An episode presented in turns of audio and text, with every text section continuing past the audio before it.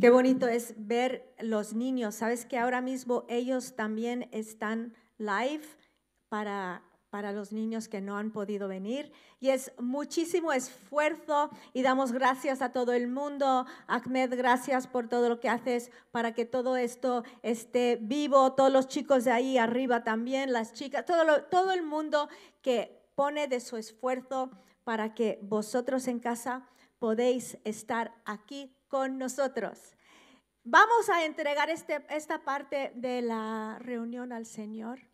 Yo sé, ¿quién vino con muchos pájaros en la cabeza, muchas cosas ahí rodando? Que necesitamos que, que aterricen, ¿no? Que, que, dejen de volar para que podamos recibir de la palabra de Dios en esta mañana todas las cosas que han pasado en esta semana o los que han pasado en este día. Todas esas cosas vamos a pedir que Dios nos ayude, ponerlos a un lado y recibir hoy del Señor. Señor, te amamos en esta mañana. Por eso estamos aquí. Estamos aquí porque queremos recibir de ti. Queremos ver a la familia, recibir de ellos. Queremos abrir juntos tu palabra. Te necesitamos, Dios. Espíritu Santo, pedimos que vengas, que te muevas entre nosotros y que nos hables y que nos transformes, que nos levantes en el nombre de Jesús. Amén, amén. Bueno, ya llegamos a final de esta serie que ha sido tan buena, esta, esta serie del Salmo 27. Hemos estado pues masticándolo, viéndolo versículo por versículo. La semana pasada Antonio predicó acerca de andaré en un camino llano, no me distraigo, no me voy a caer, voy a estar en el camino que Dios me ha marcado. Y los, los mensajes han sido muy edificantes. Si te los has perdido, pues sabes que están ahí en nuestro canal de YouTube. Salmo 27, 13 y 14 dice, hubiera yo desmayado si no hubiera creído ver la bondad del Señor en la tierra de los vivientes. Espera en el Señor, esfuérzate y aliéntese tu corazón. Sí, espera en él, espera al Señor. Ahora nos viene de maravilla este versículo hoy, por lo menos para mí, porque, porque mantener el ánimo no es siempre fácil. Nos dice, aliéntese tu corazón, anímese tu corazón. Y da igual lo fuerte que eres, da igual lo espiritual que eres, todos pasamos por tiempos cuando estamos a punto de desmayarnos. Todos. Queremos tirar la toalla, todos pasamos por esos tiempos. Y David escribió ah, los salmos y los salmistas cuando estaban pasando por cosas difíciles, tiempos difíciles. Recuerda que David era un gran guerrero, no era un pelele por ahí, me explico. Él era una persona que había, había visto muchas victorias, había visto, se había esforzado, él había batallado, él había luchado, él se había agarrado a Dios. Y y nosotros también, da igual lo fuertes que, que somos, es fácil a veces ah, desalentarse. ¿Y qué son las cosas que lo hacen? Pues cuando eres sorprendido por algo inesperado, ¿no? Que cambia todos tus planes. Cambios drásticos en la vida, una pérdida, un despido, una traición de un amigo, te puede quitar las fuerzas, puede entrar el cansancio, todo esto suena un poco como el COVID, ¿no? Eh, eh, inesperado, cambiar tus planes, todos estos. y hay, hay miles de cosas y de razones para hacer que perdamos la fuerza y, y estemos a punto de desmayar. Luego hay las épocas simplemente que son largos, esos trayectos ¿no? de una situación de cuando estás en una situación que no ves la luz al final del túnel, oraciones no contestadas, cuando te sientes espiritualmente pues un poco plof, ¿no?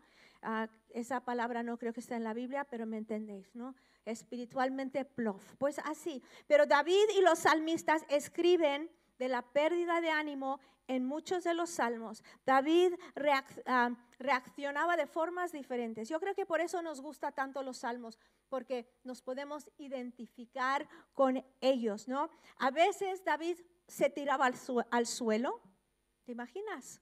Una rabieta o una, o no sé si has pasado por un dolor que, que te tiras al suelo, ya no sabes ni cómo aguantarlo, si, si has perdido a un ser muy querido, muy cercano, ah, no sabes qué hacer.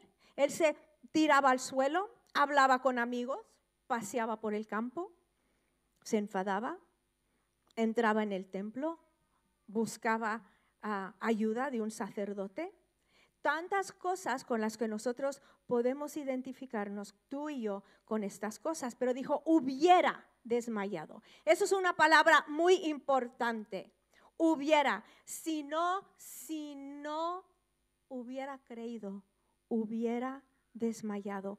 Hubiera desmayado si no hubiera creído ver la bondad del Señor en la tierra de los vivientes. Hubiera, en otras palabras, no desmayó. No desmayó. Hubiera yo desmayado si no hubiera creído ver la bondad del Señor en la tierra de los vivientes. Espera en el Señor. Esfuérzate. Aliéntese tu corazón. Sí, espera en el Señor. Hubiera desmayado si no hubiera sido que creí. Creí si no hubiera creído y no desmayó, ¿por qué creyó? A ver, ¿qué creyó? Creyó que iba a ver lo que no es lo que no estaba viendo en ese momento. ¿No te recuerda del versículo de la fe, de la, serie sobre la fe? Ahora bien, la fe es la certeza de lo que se espera, la convicción de lo que no se ve. Entonces, ¿qué creía? Él creía que iba a ver. No veía, pero iba a ver.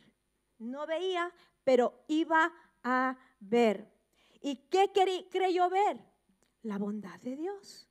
Dice, hubiera perdido todo ánimo sin embargo, en este trayecto que se llama vida, yo creo que voy a ver la bondad de Dios. ¿Y dónde la iba a ver?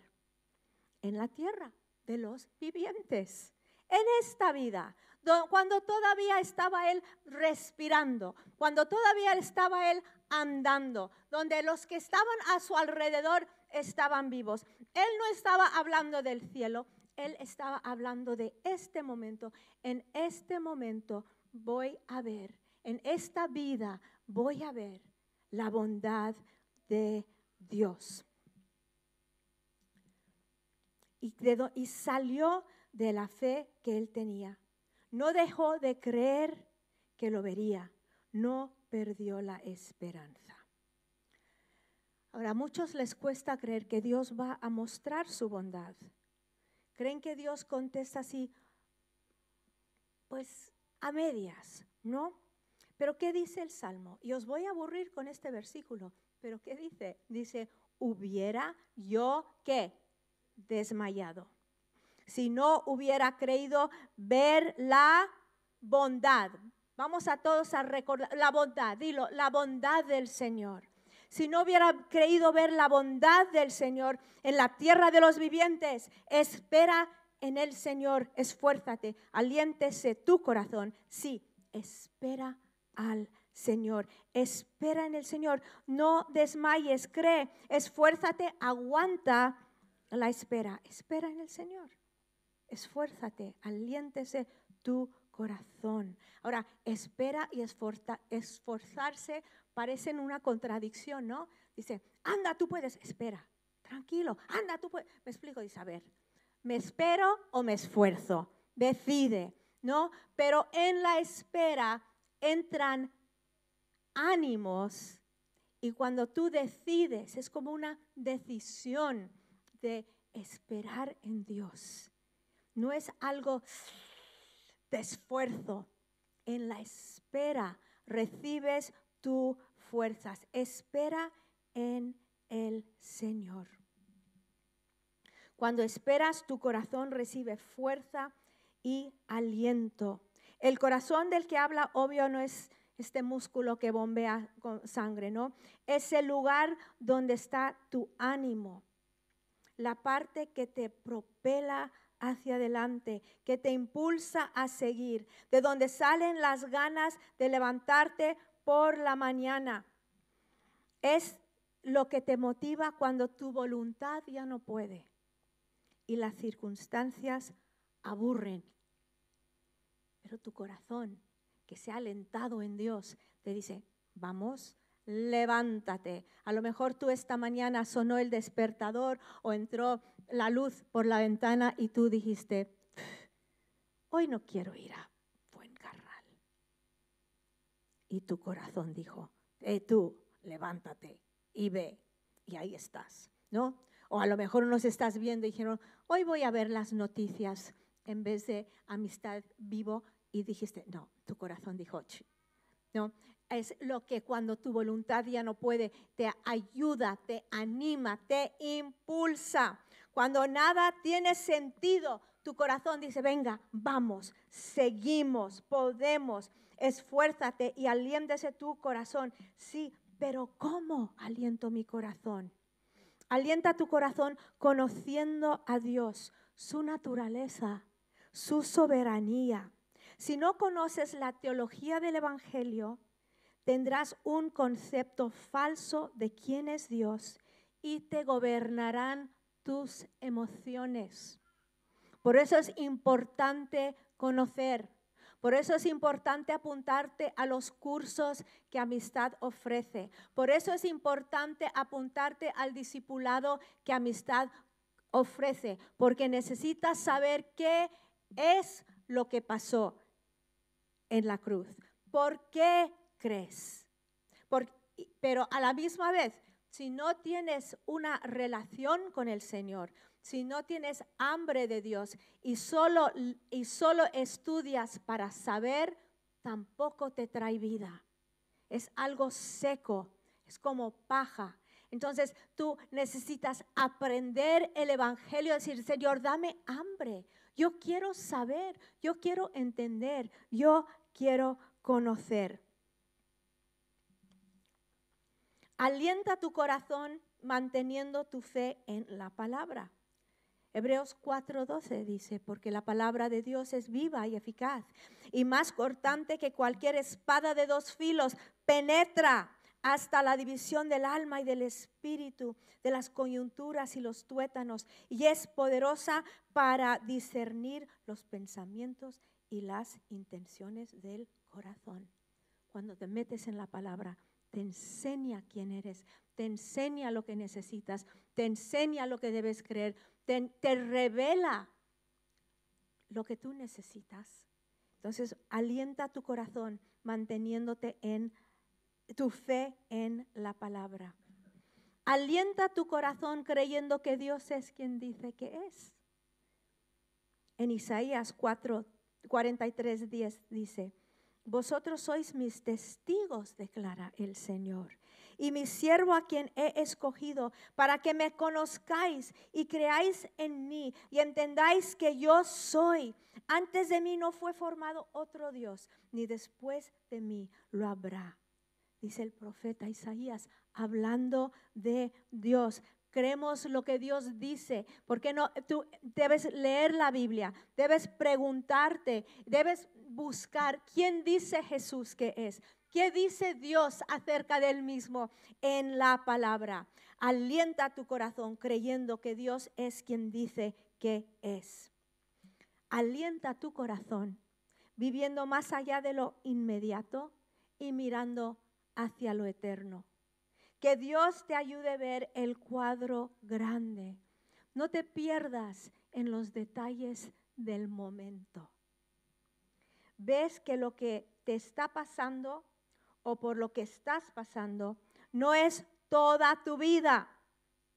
A veces siente como si es toda tu vida, ¿verdad? Cuando lo estás pasando mal. Pero no es toda tu vida, es solo un momento de tu vida. No es toda tu vida. Si pones la mira en las cosas que hay a tu alrededor, perderás ánimo, porque la vida está llena de dificultades y cosas inexplicables. Por eso necesitamos levantar la vista. Necesitamos levantar la mirada. Necesitamos ver al eterno. Abre los ojos de tu corazón. Mira con ojos de fe lo que tus ojos naturales no ven. Dijo, hubiera desmayado si no hubiera creído ver. Si no hubiera creído ver.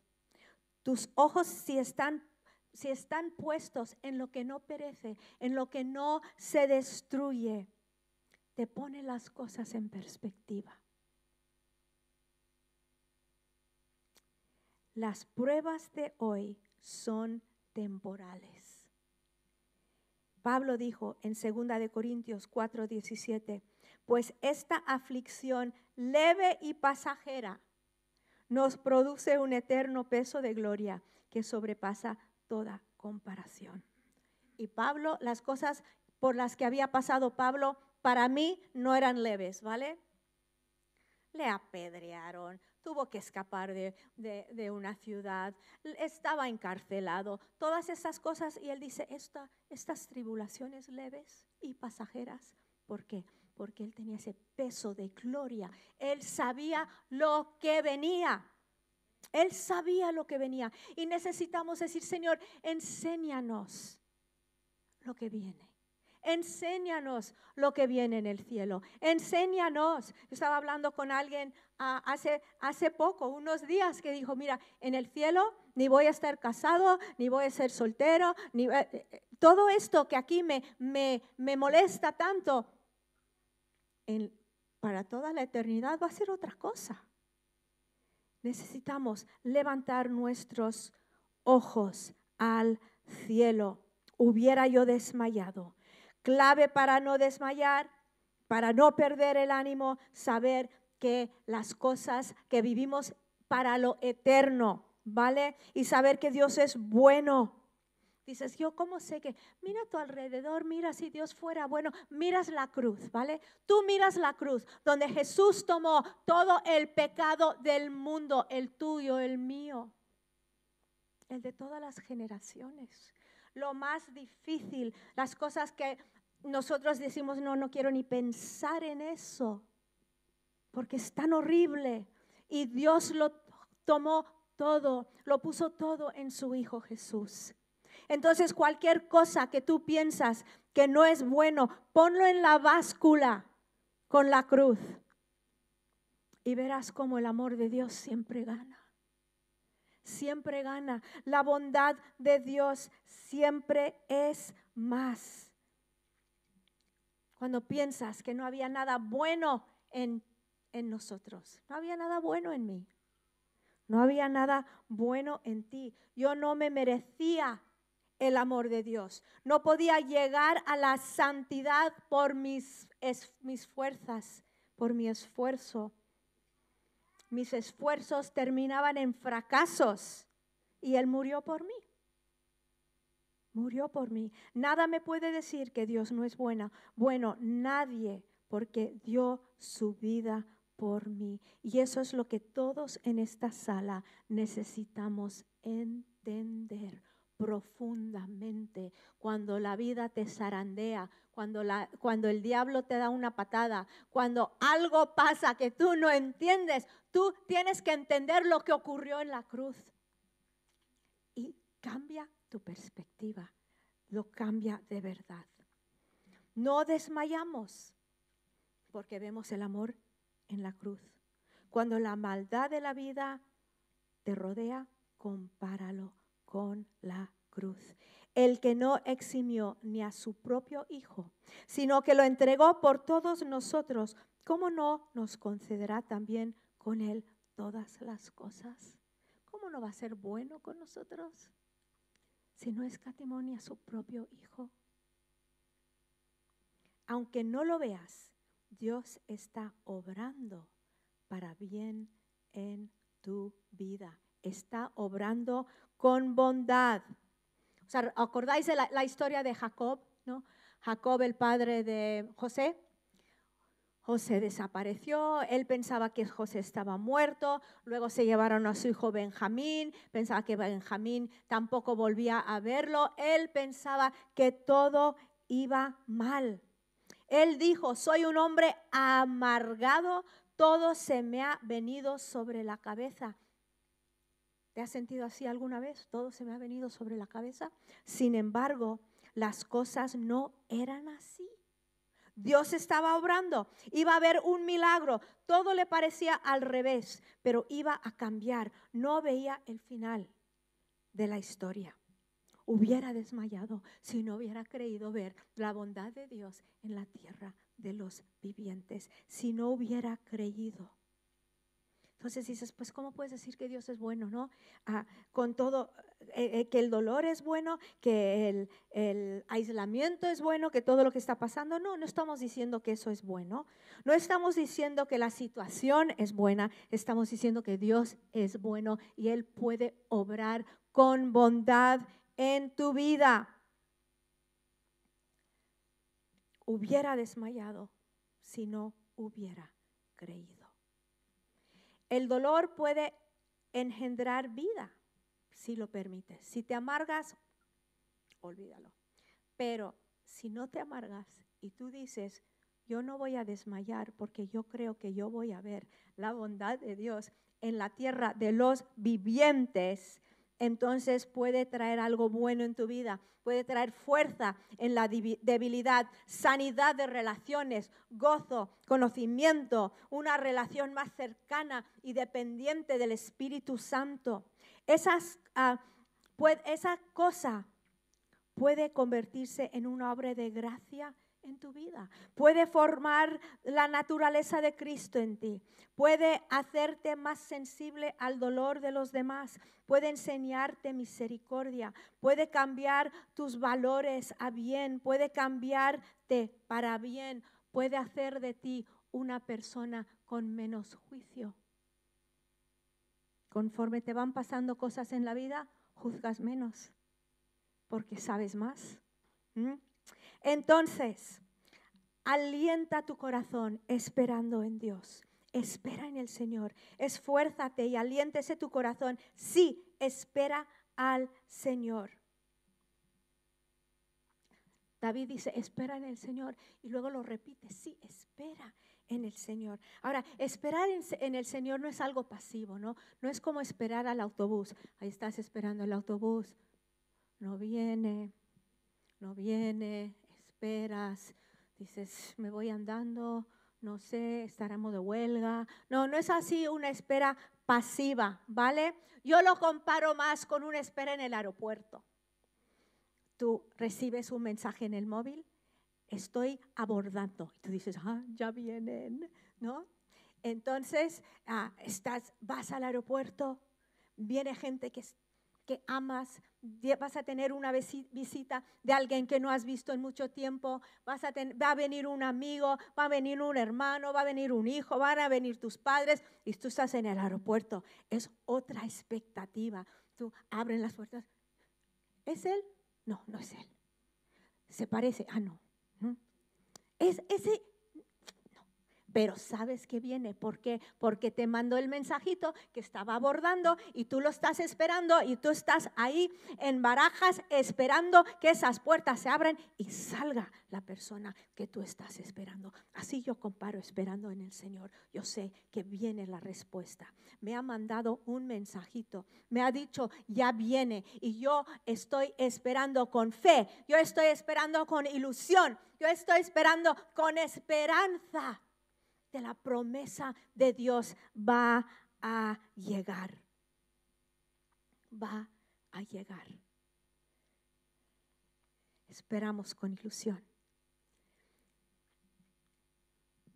Así nosotros esperamos con ilusión, también con aguante, con paciencia, Permitimos que Dios nos envuelva en quién es Él. Alimentamos la expectativa en nuestras vidas con su palabra. Pasamos tiempo con Él. ¿Cómo esperas en Dios? Pasas tiempo con Dios. Sabes que nadie te puede alimentar como tú mismo. Tú puedes venir el domingo, pero si tú estás en un momento, y yo sé que mucha gente vive con muchas personas, yo sé que a veces no puedes estar solo, pero si tú buscas, te, aíslas en tu corazón, aunque estés rodeado de personas en el metro, pones tus cascos, hablas con Él, lees su palabra. Él ahí te alimenta, te llena de quién es Él y nadie lo puede hacer por ti. Nadie. La espera implica una actitud de confianza, no de sea, a veces la gente espera en Dios, bueno, pues que sea lo que, especialmente aquí decimos en este país, que sea lo que Dios quiera, pero siempre pensamos que lo que Dios quiere es pues nada, ¿no? En otras palabras, que pase lo que pase. No, vamos a, si vas a decir que sea lo que Dios quiera, dilo con fe, que sea lo que Dios quiera, ¿no? Que hágase, que se haga su voluntad en mi vida y en mis situaciones. Entonces, hay una diferencia en resignarte y esperar con fe. Hay una diferencia en rendirte a las circunstancias y rendirte a la voluntad de Dios y quién es Él. Y hay una diferencia en conformarte con la situación y creer que Dios va a obrar con bondad en tu vida. Hubiera desmayado si no hubiera creído ver la bondad de Dios en la tierra de los vivientes, en mi tierra. Creer que verás la bondad de Dios es esperar con la vista en el futuro que vendrá es una esperanza firmemente agarrado a Dios y a su palabra. Él cambia nuestra debilidad por su fuerza, nuestra desesperanza por esperanza, nuestra ira en perdón cuando esperamos en Él. Él pone las cosas en perspectiva cuando, cuando esperamos en Él. No es el pasar un rato a ver si Dios obra, no, es donde ocurren cosas también en la espera. A veces tú estás esperando una cosa y Dios está haciendo otra. ¿Te ha pasado?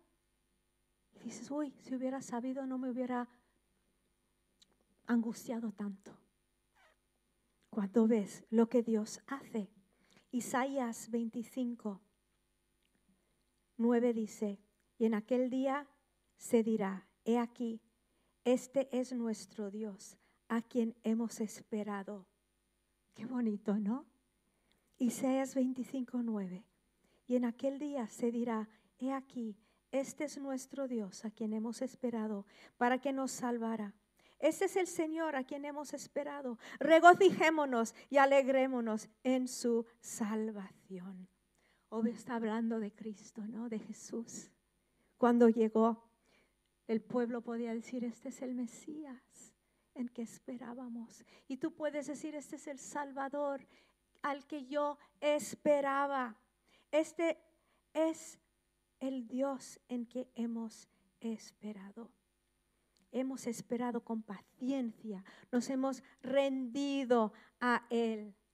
Salmo 135 dice, espero en el Señor en Él espera mi alma. En su palabra tengo mi esperanza. Mi alma espera al Señor más que los centinelas, los, centinelas a la mañana, sí, más que los centinelas a la mañana.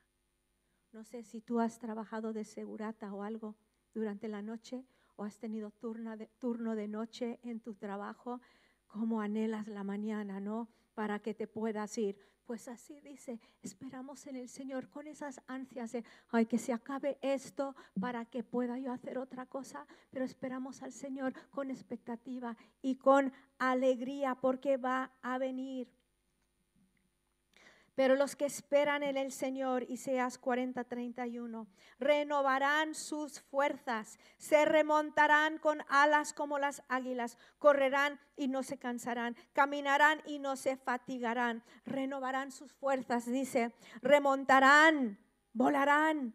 Si tú estás caído en esta mañana, Dios quiere que te remontes esperando en Él, correrán. En otras palabras, no van a ir arrastrando los pies por la vida. Correrán, caminarán, no van a gatas, van a caminar, van a llegar con la espera en Dios. Ocurre ese intercambio de sus fuerzas con tu debilidad. Cuando esperas en Él, tú recibes lo que tú necesitas para creer. Hasta recibes fe que no tenías cuando esperas en el Señor. Hubiera yo que desmayado si no hubiera creído ver la bondad de Dios en la tierra de los vivientes. Espera en el Señor, esfuérzate y aliéntese tu corazón. Sí, espera al Señor.